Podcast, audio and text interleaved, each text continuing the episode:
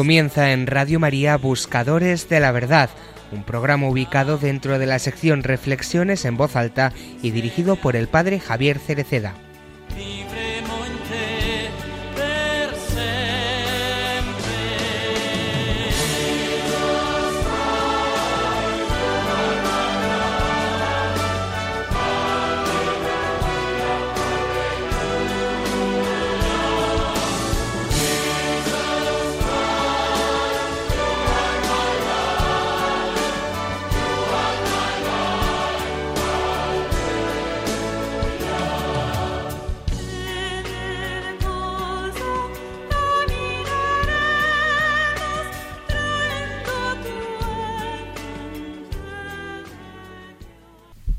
Ayúdame, oh Señor, a que mis ojos sean misericordiosos, para que yo jamás recele o juzgue según las apariencias, sino que busque lo bello en el alma de mi prójimo y acuda a ayudarla.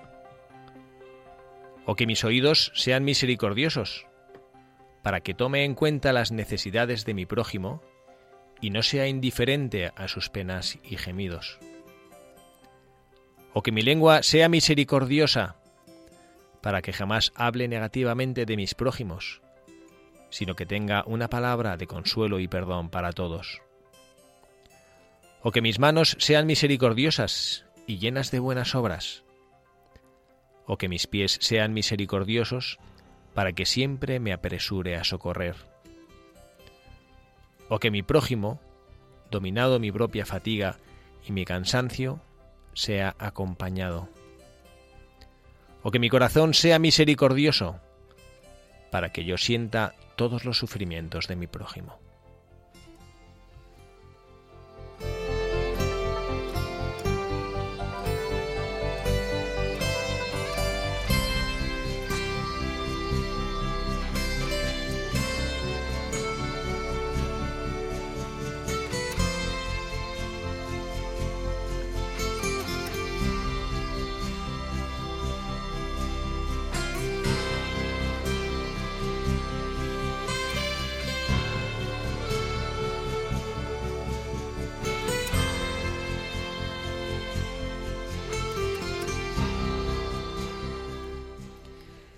Muy buenas tardes, queridos amigos de Radio María, queridos seguidores de este programa de Buscadores de la Verdad, en este sábado 12 de diciembre del año 2015. Este día en que celebramos eh, muchas memorias, estamos en Adviento y bueno, yo, mm, muchos que son provenientes de países de Latinoamérica, hoy celebran de manera particular una advocación de la Virgen María que es particularmente entrañable. Hermano Andrés, buenas tardes tardes, padre. ¿Qué estamos celebrando hoy? Comparta con nosotros. Pues hoy es el Día de la Virgen de Guadalupe, que es Reina de México y Emperatriz de América. Toma ya. es un, eh, suena bastante bien. Y, y, la verdad es que en México y en América, y también aquí lo sé, se quiere muchísimo a la Virgen, ¿no? Por, por eso, porque ahí se muestra especialmente como una madre. Bueno, tenemos a la Virgen, a Dios gracias, la queremos en todas partes, en México, bajo esa vocación guadalupana, ¿no? Tenemos aquí también a Paulina, el toro. Paulina, buenas tardes. Hola, buenas tardes. La jovencita Paulina, ¿cuántos años tienes? 15. 15 años, vienes de México. Sí. ¿Y qué devoción hay en tu país a la Virgen de Guadalupe? Muchísima. Sí, mucha. Dicen que en México 90% de las personas son católicas, pero el 100% son guadalupanas. ¿Eso es verdad? Sí, es verdad.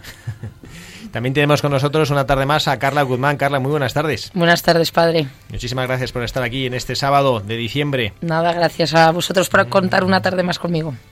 Y bueno, también, también tenemos, a ver, Paula, ¿quién más tenemos? ¿Qué amigas tienes que nos has traído hoy aquí contigo? Pues aquí está Lucía y Carlota. Sí, Lucía, ¿qué más? Lucía Guzmán y Carlota Martel. Y Carlota Martel. Muy buenas tardes, Lucía y Carlota. Hola. Hola. ¿Qué tal estáis? Muy, bien. Oye, ¿estáis como profesionales de la radio? ¿Estáis acostumbradas a venir a la radio o no? No. ¿No? ¿Alguna vez habéis venido, no? No. ¿Nunca habéis venido a hacer un programa en la radio? Bueno, bueno. Pues sed muy bienvenidas, junto con todos nuestros oyentes, a pasar un ratito de esta tarde de sábado en este espacio de reflexiones en voz alta en el que estaremos compartiendo, reflexionando distintos aspectos que los buscadores de la verdad que invitamos figuradamente, claro, a venir a nuestro programa, nos dan con sus vidas, con su testimonio. Y bueno, queremos recordar a nuestros oyentes cuál es el, el, correo electrónico de nuestro programa para aquellos que nos quieran escribir, compartir con nosotros sus inquietudes o sus peticiones. Hermano Andrés. Pues antes que nada, agradecer a todos los que nos habéis escrito a nuestro correo, que es buscadores de la verdad arroba radiomaria.es, buscadores de la verdad arroba radiomaria.es y por todas vuestras oraciones, por, por las intenciones y por los agradecimientos que, nos habéis hecho. Bueno, pues así es. Tenemos eh, un ayuda, una ayuda valiosa en nuestros oyentes que comparten con nosotros esas inquietudes, ¿no? Bueno, y estamos esta semana celebrando de manera particular, hemos insistido en el editorial de hoy, hemos leído una oración de Santa Faustina que leyó el Papa Francisco a los jóvenes y es una oración en la que se repite con frecuencia una palabra, ¿no? A ver, ¿quién se ha fijado, Lucía? ¿Cuál es la palabra que más se repite en este editorial que hemos estado leyendo nosotros? A ver, ¿cuál es la que crees tú? Misericordia. Misericordia, muy bien la misericordia. ¿Y qué creéis vosotras que es la misericordia? A ver, Carlota, ¿tú qué crees? Así como jovencilla que eres tú.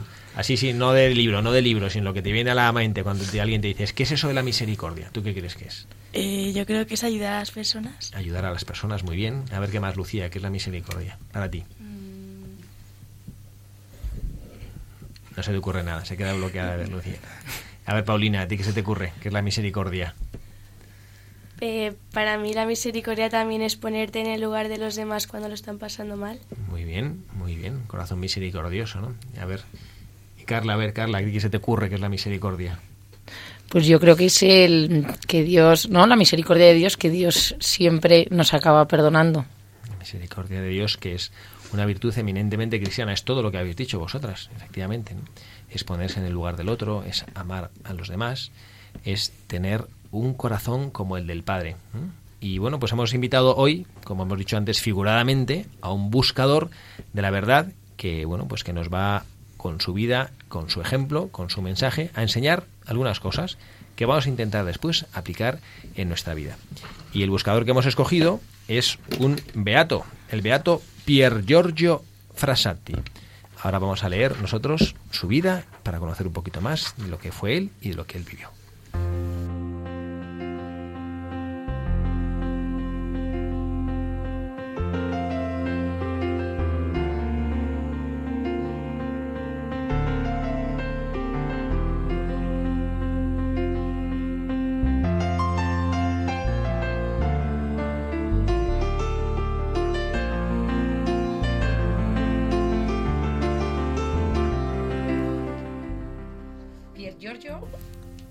Pier Giorgio había nacido el 6 de abril de 1901 de una rica familia de Turín.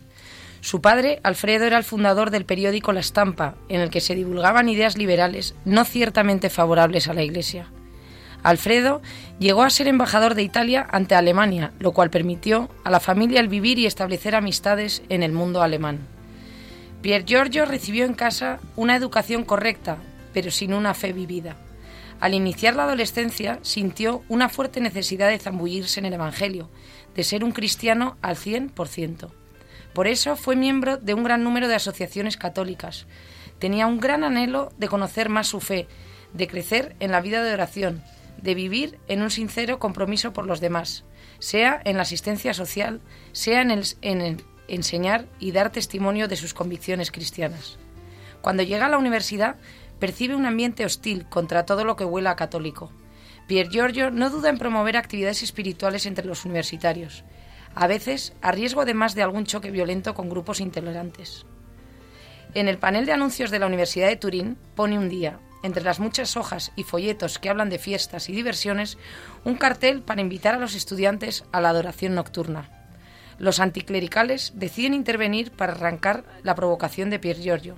Al llegar, se encuentran allí delante al joven, que defiende enérgicamente su derecho a expresar las propias convicciones. Al final, el panel queda completamente destruido y el anuncio de Pier Giorgio acaba hecho pedazos. Además del trabajo con los jóvenes universitarios, Pier Giorgio quiere dedicarse a los más necesitados, a los pobres, a los enfermos. Encuentra también tiempo para acompañar a un sacerdote dominico que da catequesis a los niños de un barrio obrero para defenderle ante los insultos y agresiones de algunos comunistas amenazadores y no pocas veces se, llega, lleva en los golpes.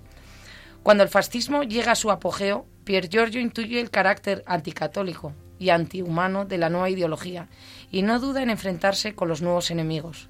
Se irrita especialmente cuando ve cómo algunos católicos muestran su simpatía hacia los fascistas.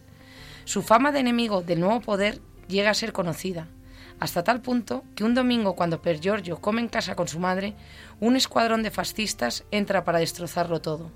Nuestro joven aparece en el, vestíbulo de ingreso de la casa, arranca un bastón a uno de los agresores y con el bastón en mano pone en fuga a los fascistas. Es una vida apasionante, compromiso social, compromiso político, compromiso militante en numerosas organizaciones católicas, especialmente en los grupos de universitarios católicos, compromiso entre los más necesitados. A muchos impresiona ver al hijo de los Frasati por las calles con un carro con los bártulos de gente pobre que busca una casa, o mientras visita a los hijos de los obreros para darles catequesis. En su familia lo tienen por loco. Casi siempre llega tarde, muchas veces sin dinero. No duda en prescindir del tranvía para darlo ahorrado a quien pueda necesitar una limosna. Un día invita a uno de sus amigos a un mayor compromiso de caridad, a visitar y atender a los pobres. El amigo le dice que tiene miedo, que no se atreve a entrar en casas miserables, donde todo es suciedad, donde las enfermedades contagiosas dominan por doquier. Pier Giorgio le responde con sencillez y convicción. Visitar a los pobres es visitar a Jesús. Entre los pobres, la Providencia tenía prevista la llegada de la hora definitiva. Un día de finales de junio de 1925, el peligro se hace realidad. Pier Giorgio contrae después de una de sus visitas una poliomielitis fulminante. Empieza a sentir fuertes dolores de cabeza y pierde el apetito. En su casa, sin embargo, no le hacen mucho caso, pues apenas tiene 24 años y es un joven robusto. Además, la abuela se encuentra muy grave y todos están volcados sobre ella. Pier Giorgio siente como el mal va avanzando sin que se le atienda debidamente. Solo cuando ya se encuentra en una situación dramática, sus padres se dan cuenta y reaccionan, demasiado tarde. Desesperados, Piden un suelo especial al Instituto Pasteur de París, pero ya no queda nada por hacer. Con la humildad y el desapego con el cual había vivido, se enfrentaba ahora, en plena juventud, a la muerte, o mejor, al encuentro con aquel Jesús que tanto había amado, por el cual había luchado en la universidad y en la calle, entre los pobres o entre jóvenes de clase media poco activos en su fe. Por eso no, no resultó extraño su último gesto, pidió a su hermana Luciana que tomase de su habitación una caja con inyecciones y escribió encima de ella la dirección de la persona a la cual había que llevar la medicina. La muerte le llega el 4 de julio de 1925. Los funerales se celebran dos días después. Son una explosión de cariño y afecto hacia un joven que había vivido para los demás. Son también el momento en el cual los padres de Pier Giorgio descubren realmente quién era su hijo, cuánta gente lo quería, lo mucho que había hecho, sencillamente, sin aspavientos, en las largas horas que pasaba fuera de casa. Vivir sin fe, sin un patrimonio que defender, sin mantener una lucha por la verdad, no es vivir, sino ir tirando. La vida de Pier Giorgio fue realmente vida, porque amó su fe y porque su fe le llevó a amar y a servir a Jesús en sus hermanos. Pier Giorgio Frassati fue declarado beato por San Juan Pablo II el 20 de mayo de 1990.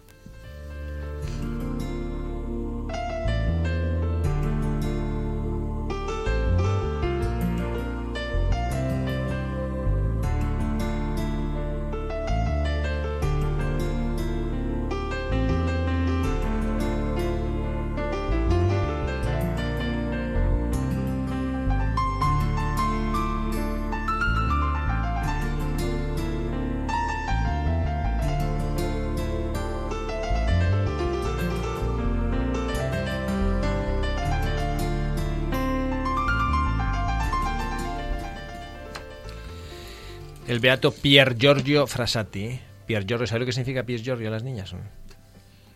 Pedro Jorge. Pedro Jorge, muy bien. Pedro Jorge Frassati, ¿no? Suena mejor Pier Giorgio en italiano, ¿no? Pero no, Pedro Jorge es muy bonito, nombre muy bonito, grandes patronos, ¿no?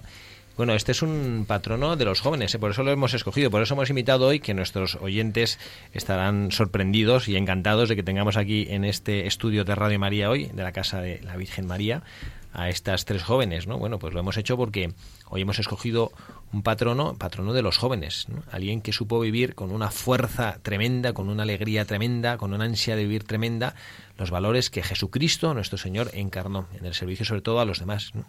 ¿Qué os ha llamado la atención? A ver, el de la biografía que hemos leído ahora de el Beato Frasati, ¿qué os ha llamado la atención? A ver. Eh, a mí lo que más me ha llamado la atención de este beato es que en la universidad eh, le daba igual lo que sus compañeros pensaran de él y él como quiera seguía siendo cristiano y cumpliendo sus cosas. Bueno, pues esto es una esto es un, bueno, una idea muy buena para comenzar. Nosotros en este programa solemos buscar mensajes de los buscadores, es decir, qué vemos en la vida de este beato, de nuestro buscador de hoy, el beato Pier Giorgio, es lo que encontramos en su vida que a nosotros nos, nos, nos, ilusiona y que podemos aprender, podemos aprender para vivir. ¿no? Y efectivamente Paulina dice, bueno, pues eso, que le, que le llama la atención, pues esa, esa convicción con la cual él, vivía eh, las verdades de su fe, a pesar del ambiente hostil que había en contra de su fe. Vosotros creéis, bueno, y aquí todos nosotros, no, solo las jóvenes, hermano también es un jovenazo, aunque él es religioso, no por eso deja de ser joven. Tengo la edad que tenía cuando él murió, 24. 24 años, hermano Andrés, ¿eh? Bueno, fíjese, todo lo que había hecho el Beato a su edad y usted todavía, hermano. No, he hecho nada. ¿Cómo que no? un montón de cosas, hermano Andrés. Entre ellas, dar su vida a Dios, que no es poca cosa, ¿no? Pero bueno, vosotros, a ver, ¿quién piensa que vivimos nosotros ahora un mundo parecido al que vivió nuestro Beato? ¿no? Un mundo que es un poquito hostil hacia la fe católica. ¿Quién piensa que es así? A ver, vosotras en el colegio, que lo vivís. ¿Vosotras sentís, no sé, que, que diríais, por ejemplo, un día que estáis un poco tristes o que tenéis ganas de, de no sé, de rezar, eh, ¿os sentiríais vosotras con la, libres como para decir en la clase, bueno, ¿quién me acompaña que voy a rezar un ratito de la capilla, que tengo ganas de rezar? Pues diría, jo, estas van a pensar todas mis amigas que yo que se me ha ido la cabeza, ¿no? ¿Qué pensáis? Yo creo que en nuestro colegio es normal y decir a alguien que si nos acompaña a ir a la capilla, porque nuestro colegio es católico. Bueno, esa es, tenéis la suerte, el privilegio, ¿no? De vivir en un colegio católico donde, donde esto no, bueno, pues no es una dificultad. Pero es verdad que el mundo en el que nosotros vivimos ahora, en nuestra sociedad, es una sociedad en la cual, eh, pues hay muchas cosas parecidas a las que vivía el Beato Frassati, ¿no? Que es una sociedad en la cual pues se da un poquito de la espalda a Dios nuestro Señor y se da un poquito de la espalda a, todos estos valores ¿no? y no hace, no hace bueno pues no hace falta que más que, miremos la realidad ¿no? y miremos cómo bueno pues que Jesucristo es desconocido y pues hay muchísimo egoísmo ¿no? y hay muchísima tendencia a, a pensar en uno mismo y cuando uno se centra en sí mismo como que Jesucristo estorba ¿no? A mí, a mí lo que me llama la atención de, de Beato Pier Giorgio es esa, ese anhelo de dar la vida por algo, ¿no? Que es, es muy de, de, los jóvenes, ¿no? A veces como que escuchas a la gente mayor ahí, bueno, a ver, tranquilízate, haz un proyecto de vida, lo que sea, ¿no? No digo que todos, obviamente, pero como que los más jóvenes buscamos y no es una indirecta. ¿eh? Y los, como la gente joven busca algo por lo que entregar su vida, ¿no? Y a mí me llamó muchísimo la atención una de las últimas frases que veo que usted también ha, ha subrayado. Dice, vivir sin fe, sin un patrimonio que defender, sin mantener una lucha por la verdad, no es vivir, sino ir tirando. Y, y me llama mucho la atención porque justo algo así hablábamos hoy en la comida. Eh, bueno, en el desayuno más bien, porque en la comida no, no hubo mucho rato. Pero de que ahora en las películas todo es eh, como que te presentan una, una sociedad difícil, mala, eh, con muchas cosas que cambiar. Y eh, el, siempre el que marca la diferencia es un joven que, que tiene un ideal. Pero lo que me llama todavía más la atención del Beato Pier Giorgio es que no es un ideal, no es como una idea ahí abstracta, sino que es alguien, es Jesucristo. Bueno, este es un tema interesante, hermano Andrés trae, eh, podemos rescatar esa conversación que hemos tenido en la sobremesa porque aplica, ¿no? Nosotros probablemente muchos de los oyentes de Radio María a lo mejor estamos o somos mm, hemos disfrutado o hemos vivido un mundo en el cual hay una serie de valores que probablemente se identifican bastante con lo que el Beato Frassati vivió o quiso vivir. Pero aquí las jovencitas que tenemos aquí delante, y bueno, pues probablemente esperemos que también nos estén escuchando, que sean seguidores de este programa, un buen puñado de jóvenes, viven en un mundo distinto, ¿no? Y bueno, yo soy, mm, pues yo más bien no me considero joven, pero tampoco me considero viejo, me siento un poquito como, como a caballo, ¿no? Mm. Y nos explicaban eh, el, hermano Andrés, que es la, en la comunidad en la que vivimos, porque vivimos en la misma comunidad que es como de la, de la sección de los jóvenes, nos hablaba de la de las nuevas películas, ¿no? Esto aquí nuestras, eh, nuestras adolescentes enseguida van a decir sí, sí, como por ejemplo los Juegos del Hambre, vosotros habéis visto esas pelis, no habéis leído los libros de los Juegos del Hambre y luego Divergente, eh, Divergente luego otro como era lo del laberinto, lo del laberinto, el corredor del laberinto, corredor del laberinto, aquí está ya empiezan a entrar, eh, se les abren los ojos diciendo de esto sí sabemos hablar, ¿no?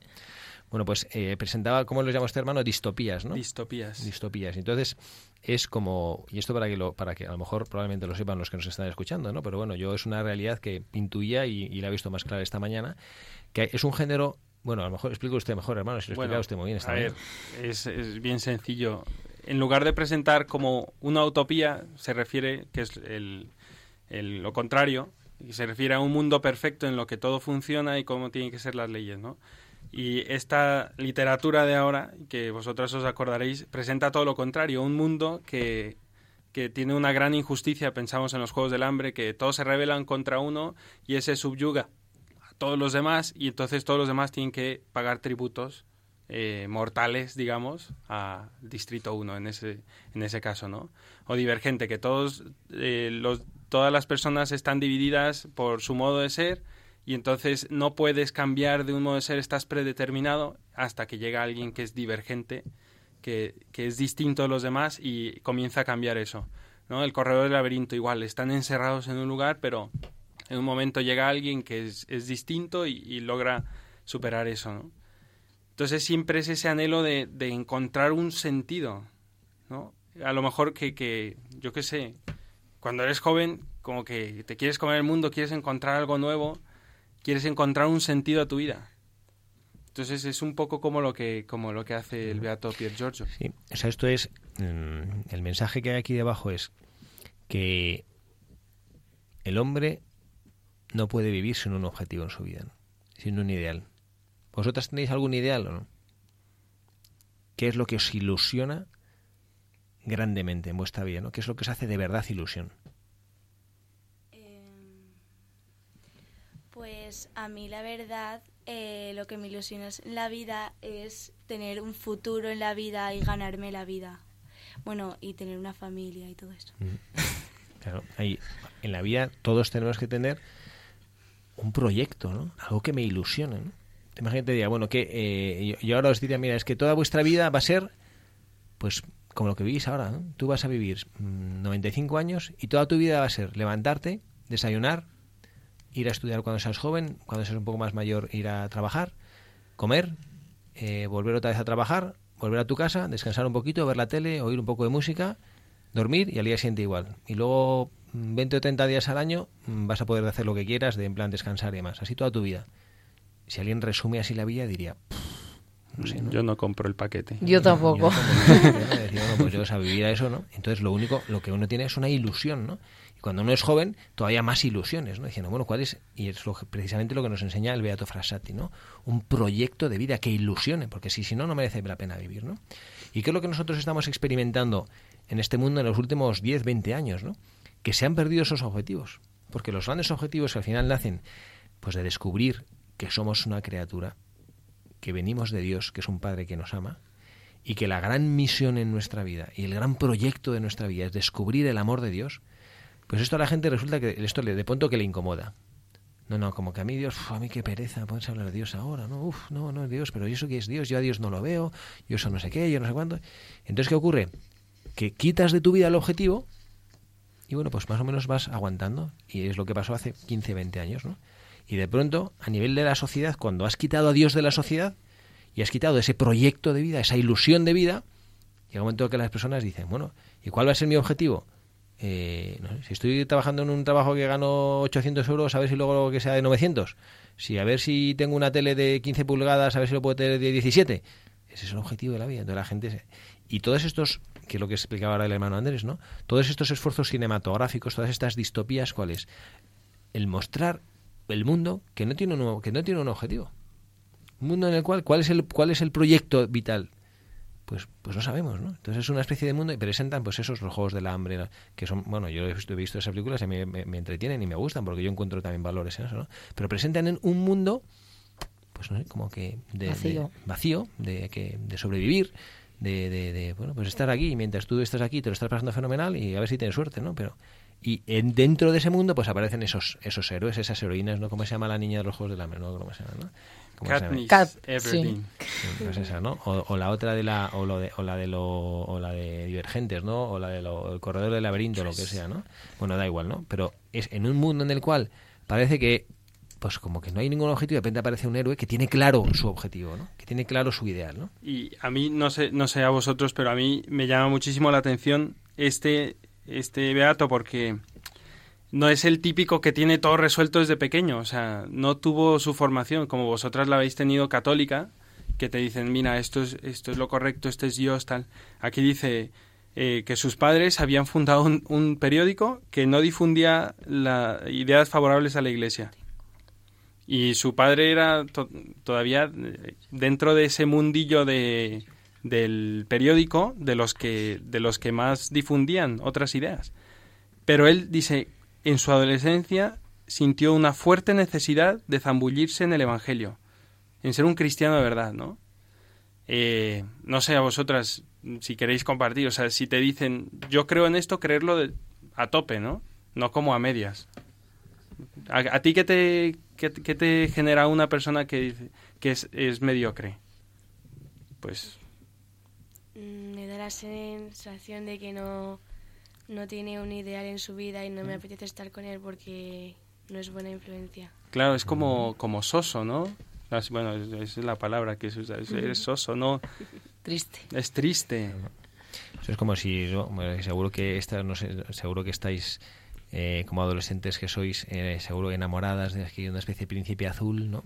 Y vosotros imagináis ahí el chico este de la clase, ese o del cole ese que habéis visto y que os parece guapísimo y estáis todo el día así como mirando, ¿no? Pero imaginaos que un día, no sé, coincidís con él, yo qué sé, en una comida o tomando un café y le saludas y dice, hola, ¿qué tal estás? Y te dice, bien. ¿Y tú? Y te entra un bajón. Y dice, ¿no? Entonces habéis dicho, bueno, pues tú te habías, te habías hecho la idea de una cosa que es una fachada, ¿no? Pero no tiene, no tiene sustancia, ¿no? Y a veces es lo que pasa en el mundo. Y el mundo a veces nos pasamos como tratando de anhelar, eh, contemplando el mundo, pues en aspectos de su fachada, pasamos como que estamos anhelando algo que no que, que, al final no nos va a acabar saciando ¿no? bueno pues esto es lo que vivió nuestro nuestro beato no esta es una de las una de las virtudes uno de los mensajes que hemos encontrado en él no bueno a ver otro mensaje a ver ¿Qué otros mensajes encontramos en nuestro buscador es cuando yo les había llamado para decir que vengan esta tarde porque habíamos tenido algunas peticiones de los oyentes pero aprovechando que justo eh, el día 8, que además el padre Javier tuvo la suerte de estar ahí, el Papa Francisco empezó el, el, jubileo, extraordinario del año de la misericordia. Y entonces, buceando por internet, mirando a ver qué santo beato tenía que ver, eh, o sea, que obviamente todos cultivan las obras de misericordia. Y entonces, pero el Papa Francisco habló mucho de este y encima era joven. Y entonces le, se llama a mis sobrinas y le digo, vosotras que sois tan buenas de las obras de misericordia, que además se las saben fenomenal, que luego nos las dirán. Y de hecho Carlota me dice, Ann, tía, pues justo ayer fui con el cole a visitar y con Paulina a una residencia de ancianos.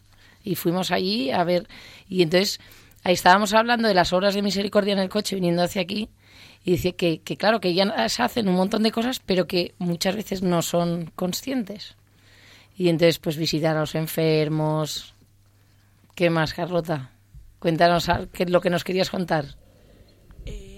También vamos a ver a niños que están en orfanatos y pues como están solos, cuando vamos a verles se ponen muy contentos porque como que no mucha gente les va a visitar. Esas son las obras de misericordia que a veces eh, cumplimos sin darnos cuenta. ¿Habéis visto la película, una película que se llama Little Boy, Pequeño Niño?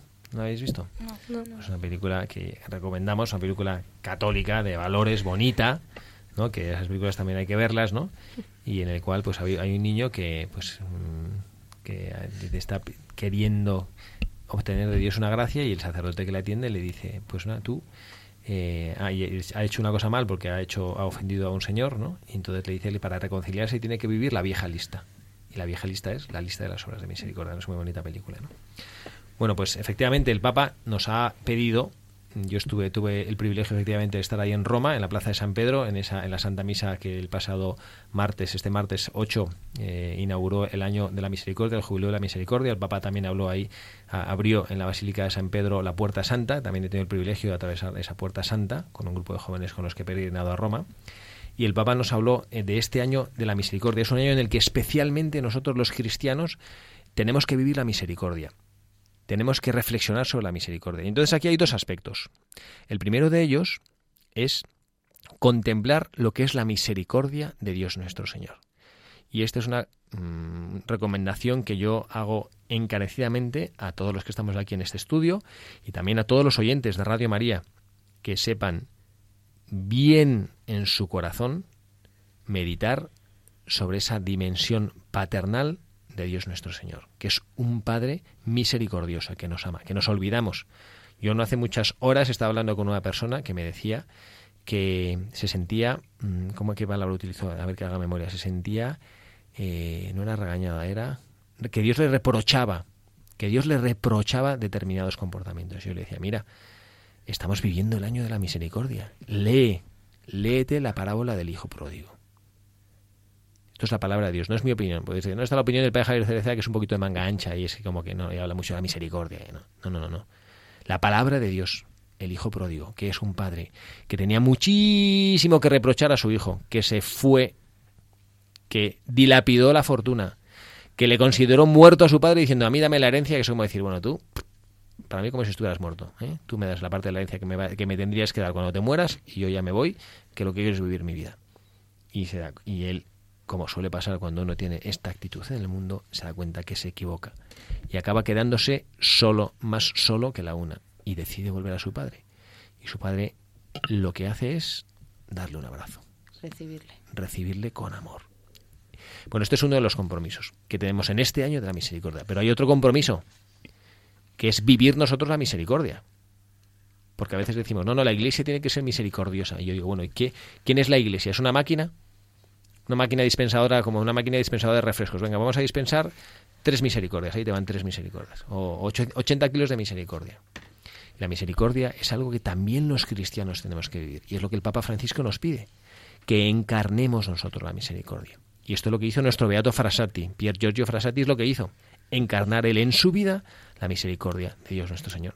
Pero no como una tarea del colegio, como los deberes que me ponen en el cole, no, ahora yo tengo, a vivir, que tengo que vivir la misericordia, sino que una cosa que nacía de haber experimentado en su vida el amor de Jesucristo. ¿no? Bueno, pues estas son las enseñanzas que nos ha dejado, estas enseñanzas que nos está dejando el buscador de hoy. Vamos a hacer ahora mismo una pequeñísima pausa para escuchar una pieza musical y enseguida estamos con ustedes.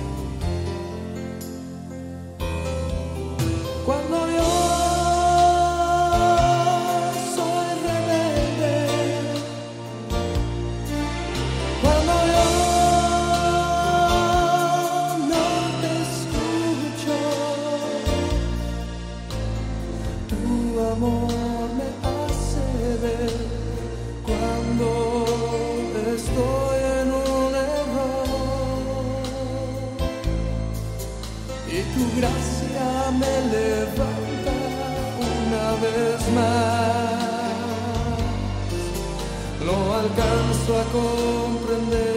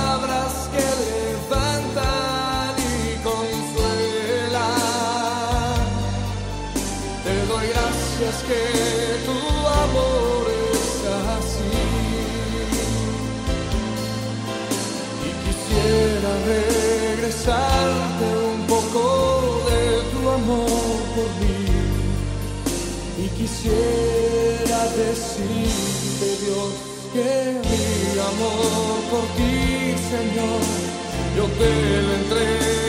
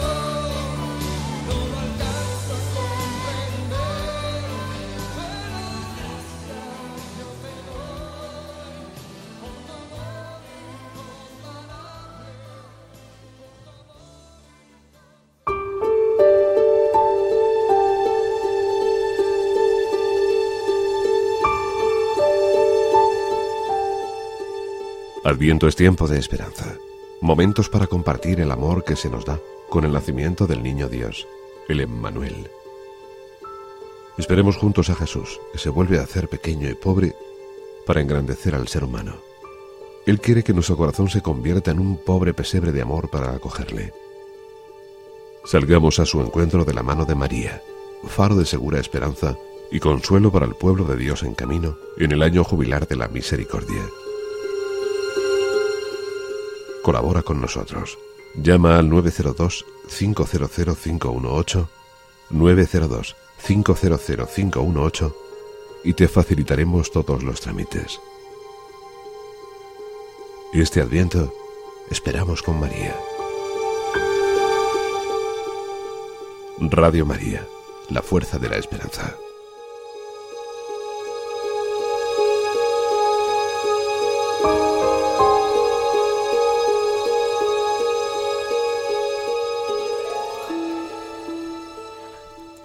Muy buenos días, amigos de Radio María. Buenas tardes, buenas, Buenas tardes. tardes, buenas tardes. Que son las 7 menos 20. Que el menos hermano 20. Andrés Es ha que yo una todavía, todavía me siento con energías, padre, para, para todo, Es un joven. para toda una jornada. Entonces, estamos aquí en nuestro programa de Buscadores de la Verdad, viendo la vida de un gran beato, el beato Pier Giorgio Frassati, que ha vivido las obras de la misericordia, ahora que estamos comenzando el año de la misericordia, las ha vivido con, con, con su vida completa, ¿no? Estamos aquí el padre Javier Cereceda, Carla Guzmán.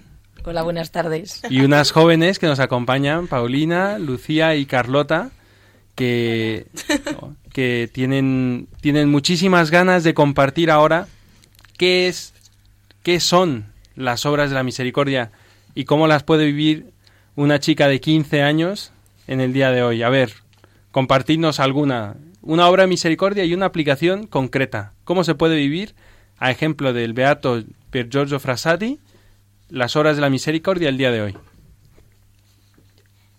Eh, una es sufrir con paciencia los defectos del prójimo. ¿Y como que qué, qué defectos del prójimo se pueden sufrir? Pues, por ejemplo, si mi hermano me pegaba algo, en vez de volver a pegarle, le digo algo y que pare. Y que no lo vuelva a hacer. Por ejemplo, podría ser. Sufrir con paciencia. Pero también podría ser más. Podría ser, por ejemplo, lo de perdonar al que nos ofende, ¿no? Ah, pues sí, perdonarle ya. ya. Que eso cuesta más. Pero es más como lo que hace Dios. Que ya ni siquiera se acuerda cuando tú le has ofendido. A ver, Lucía. Vale. Otra es corregir al que se equivoca y bueno, le corriges pero de una manera eh, bien dicha en la que la entienda y que no se enfade diciéndole como que le, est- le estás diciendo te estás equivocando, le estás haciendo todo mal y yo lo hago bien y tú no. O sea, se lo dices de, de una manera que se lo digas bien y eso. O sea, para que él, para que sea para su bien, no para Sí. tú afirmarte ahí. sí. Yo soy Mejor y tú muy no. maja y muy buena y tú... Y tú lo haces no. todo fatal. Exactamente, ¿no? A ver, Paulina. Eh, otra también es consolar al triste y yo esto creo que lo podemos eh, aplicar en el colegio cuando, por ejemplo, vemos a alguna niña que lo esté pasando mal y no lo dice, y tú, pero tú lo notas, entonces tú te puedes acercar y ver, preguntarle qué le pasa e intentar ayudarle. Muy bien, muy bien. Y a ver, por ejemplo, enseñar al que no sabe, ¿qué se os ocurre? Pues cuando estás en clase, por ejemplo, eh, y alguien entiende algo, pues luego se lo puedes explicar o también le puedes enseñar otro tipo de cosas eh, que, o qué tienes que hacer en determinados sitios y tal. No tiene que ser... Y, y, por ejemplo, a mí se me ocurre, ¿os acordáis cuando leímos la, la biografía del Beato? En un momento él decía que él daba algo que es muy valioso, no solamente dinero o comida, sino su tiempo. Y a veces eso, enseñar al que no sabe, es que eh, te da ganas de, yo que sé, hacer otra cosa y es dedicar tu tiempo para enseñarle al otro, ¿no? Con paciencia. Con paciencia, exactamente. O también cosas de la vida cristiana, ¿no? Habéis dicho que no, por ejemplo, alguien no sabe matemáticas, pero vosotras que, bueno, que aunque no seáis así súper eh, teólogas ni que sabéis un montón de la fe católica, pero a veces seguro que tenéis alguna amiga que le de- decís alguna vez alguna cosa y os dais cuenta que no tiene ni idea. No, es que eso de ser católico, como es que es una cosa que te quita la libertad. Y tú dices, pues no, es verdad, ¿no? También se enseña al que no sabe, descubrir quién es Jesucristo. Esa es la mejor ignorancia que se puede eh, hacer desaparecer en las personas que nos rodean, ¿no? La ignorancia sobre Dios. O por ejemplo, Carla, enseñar que no sabe. ¿Qué de cosas, eh? ¿Qué de cosas ahí con los peques? ¿Eh? Con los enanos, con los tres monstruidos que tengo en casa. No, pero eso es verdad. Cuando enseñar al que no sabe, me viene a la cabeza de una persona que, que ha estado enferma y entonces le tenía, estaba muy nerviosa y quería rezar el rosario y no sabía. Y entonces en eso, pues en sí muchas veces creemos, ¿no? Que damos todo por supuesto. Pues enseñar al que no sabe, enseñar a rezar. Efectivamente. Y, y aquí, por ejemplo, le robo un poquito más de tiempo al padre Javier que ya quería decir algo. Hay el director que se nos va a picar. Decía que a los pobres les daba mucho más que cosas materiales, se daba a sí mismo, empleaba tiempo, palabras, capacidad de escucha. Yo en eso, obviamente, no he conocido directamente a, a este beato, pero sí que recuerdo un sacerdote de nuestra congregación, padre Álvaro Corcuera, que descanse en paz. Él era una persona que tú sentías que cuando estabas hablando con él no existía nada más en el mundo. O sea, ya podría haber 50 personas alrededor Pero que eras tú el importante. Ex- Exacto, tú eras el importante y eso es una obra de misericordia. Porque cuántas veces te has encontrado con alguna persona que, eh, o tú mismo, ¿no? Eh, eh, saludas, hola, hasta luego. Y, como que eres una parada más en un camino, no eres algo alguien importante, ¿no? Eres algo. Sí, como cuando estás hablando y que, que, que, te das cuenta que el de enfrente te está atravesando con la mirada, o sea, que te está escuchando pero no te está escuchando. ¿No? Que muchas veces. ¿No? Y luego las obras de misericordia también corporales que no hemos hablado que eso aquí nuestras niñas adolescentes súper comprometidas hacen un montón. Mira, visitar a los enfermos. Carlotita ahora tiene su madre, que pedimos que le encomienden, que está enferma, y Carlota la acompañó un montón, ¿a que sí? Sí, le estoy mucho con ella porque hay veces que como papá se va a trabajar y Gonzalo tiene fútbol y tal, me quedo con ella para que no se sienta sola. Muy bien. Pues esto es lo que nosotros tenemos que hacer si queremos que el mundo sea misericordioso, como decíamos antes, ¿no? En el año de la misericordia nosotros nos damos cuenta que eh, la misericordia que viene de Dios, y es verdad que él siempre nos la él siempre nos la proporciona, ¿no? Y el Señor siempre está mm, enviándonos desde el cielo su amor, pero también es verdad que la que la misericordia si nosotros no la vivimos eh, no surge de las paredes, ¿no? Yo el hermano Andrés seguro que me ha oído decir esto alguna vez porque la comunidad lo he comentado que uno de los primeros legionarios que yo conocí que ya ha fallecido que en paz descanse para Antonio Lagoa eh, en una ocasión que yo le estaba acompañando a él cuando ya era mayor y había venían pues unas eh, bienhechoras que él había conocido y además cuando trabajaba en Italia y le estaba hablando de la vida comunitaria, ¿no? Y dijo una frase que a mí yo se la agradezco a Dios nuestro Señor porque es que yo me la he guardado en el corazón, ¿no? Y le a esta señora le preguntaba, padre, ¿usted está a gusto en la comunidad? ¿Qué tal es la vida de la comunidad? Y el padre dijo, la comunidad es un paraíso cuando cada uno aporta lo mejor que tiene. Y ahora lo voy a decir de otra, voy a decir de otra manera, ¿no? Este padre podría haber dicho, la comunidad es un infierno cuando cada uno piensa solo en sí mismo. Entonces, en la vida cristiana, nosotros a veces en la iglesia nos pasa eso, ¿no? Que estamos esperando que la misericordia la haga el de al lado. Y estamos esperando que el de al lado a ver cómo, qué va a hacer para que yo me sienta bien. Entonces yo, si acaso, correspondo con el bien que, este, que él me ha hecho, ¿no? Pero pensar que soy yo el que tiene que iniciar esa cadena de misericordia, pues nos cuesta. Bueno, pues esto es, esta es otra de las enseñanzas que nuestro beato, que nuestro del día hoy nos enseña, ¿no? En nuestro beato Frassati nos enseña Pier Giorgio Frassati, ¿no? Nos enseña que se puede vivir, que para vivir esa misericordia no hay que esperar a que el de enfrente la haga, sino que como él lo hizo, como él lo logró, porque lo logró, hay que vivir enamorado de Jesucristo. Y a mí hay una cosa que me, que me choca, porque es verdad que que es una cosa preciosa porque yo estoy convencido que la adolescencia es uno de los periodos más fecundos de la vida de la persona. Pero también es verdad que es un periodo en el cual no es fácil encontrar que fructifique en esa tierra tan fecunda el amor a Jesucristo. Y él nos decía la biografía que hemos leído que él, al iniciar su adolescencia, experimentó una fuerte necesidad de ser un cristiano al 100%. Esto es verdad que es una gracia que Dios da, ¿no? porque no a todos los jóvenes les concede esta gracia. ¿no? Pero es una cosa que todos nosotros podríamos experimentar y que Dios nuestro Señor la quiere dar y la ofrece a quien tiene un corazón limpio y un corazón abierto a Él. Esa gracia de ser un cristiano al 100%, a pesar de lo que nos rodea. A mí me ha llamado la atención porque, pues hombre, nosotros como que no, no, conocemos el ambiente de este de Italia. Bueno, yo que quizá un poquito, por haber leído un poquito la vida también de Pío XII y bueno, un poquito lo que fue lo que supuso el fascismo en cuanto a ataque a la Iglesia en la Italia de inicios del siglo XX. Eh, realmente eh, me llama la atención que la hostilidad hacia la Iglesia Católica que vivía que vivió nuestro beato, nuestro protagonista de hoy, nuestro buscador de la verdad de hoy, probablemente fue mucho más agresivo de lo que nosotros vivimos ahora. Bueno, no sé qué decirle, padre. Hoy en día hay un ataque a la Iglesia y todo lo que sea valores y principios que, que ¿no?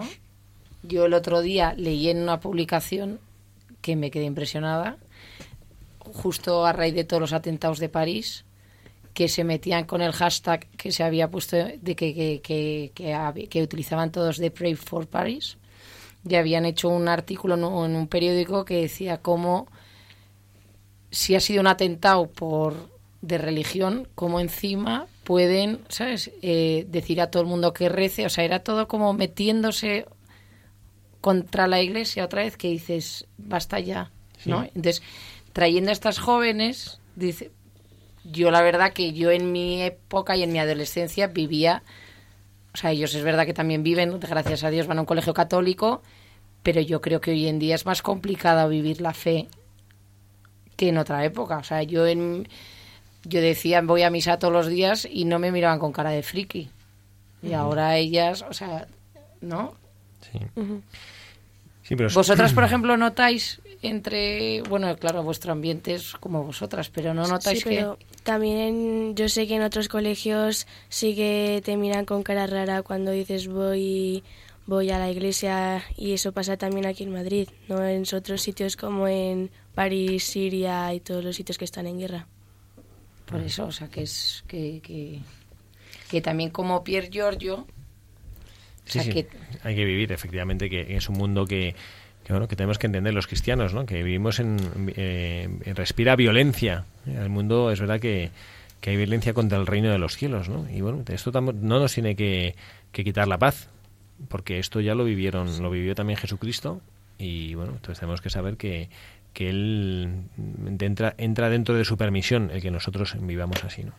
Y la respuesta a esto, y yo creo que ya con este mensaje ya, ya pues iremos concluyendo nuestro, nuestro programa de hoy, la respuesta a esto está en el compromiso.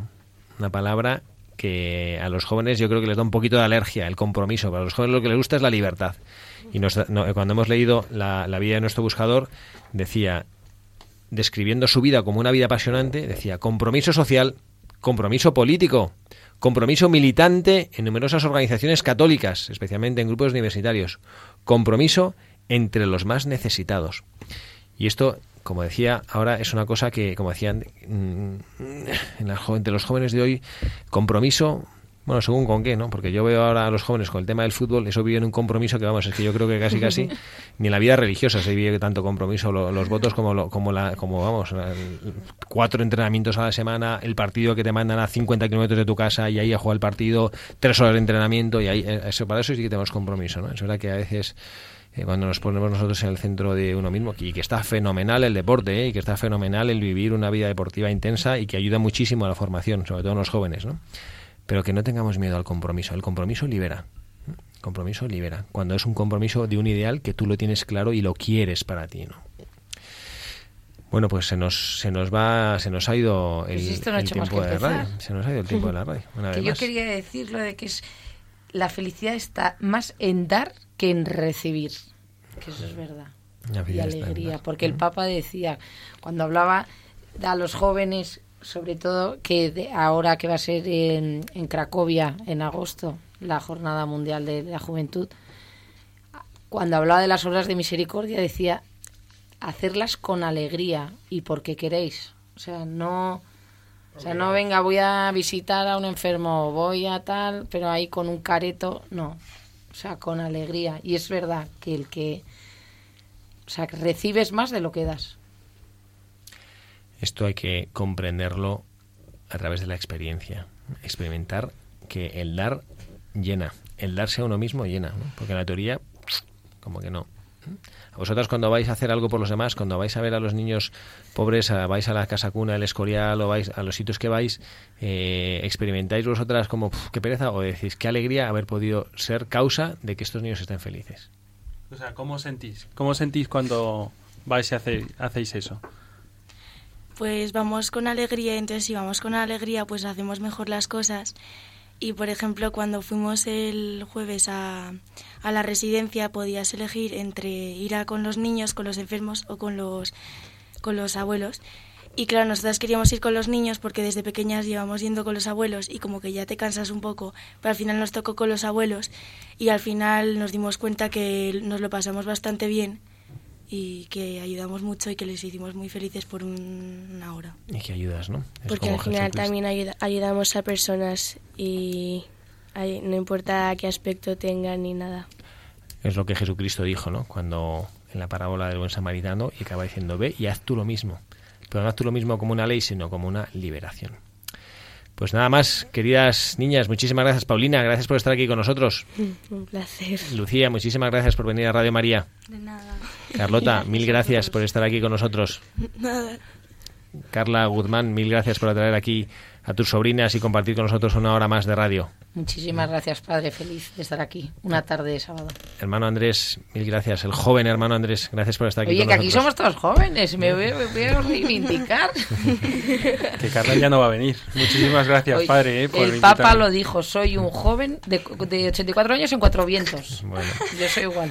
Y también el que les habla, el padre Javier Cerceda, que también es un joven de 45 años, pero un joven de 45 años, también les desea que tengan un feliz sábado, día de la Virgen de Guadalupe, y que sigan preparando en sus corazones en el Adviento la venida de nuestro Señor. Que Dios les bendiga.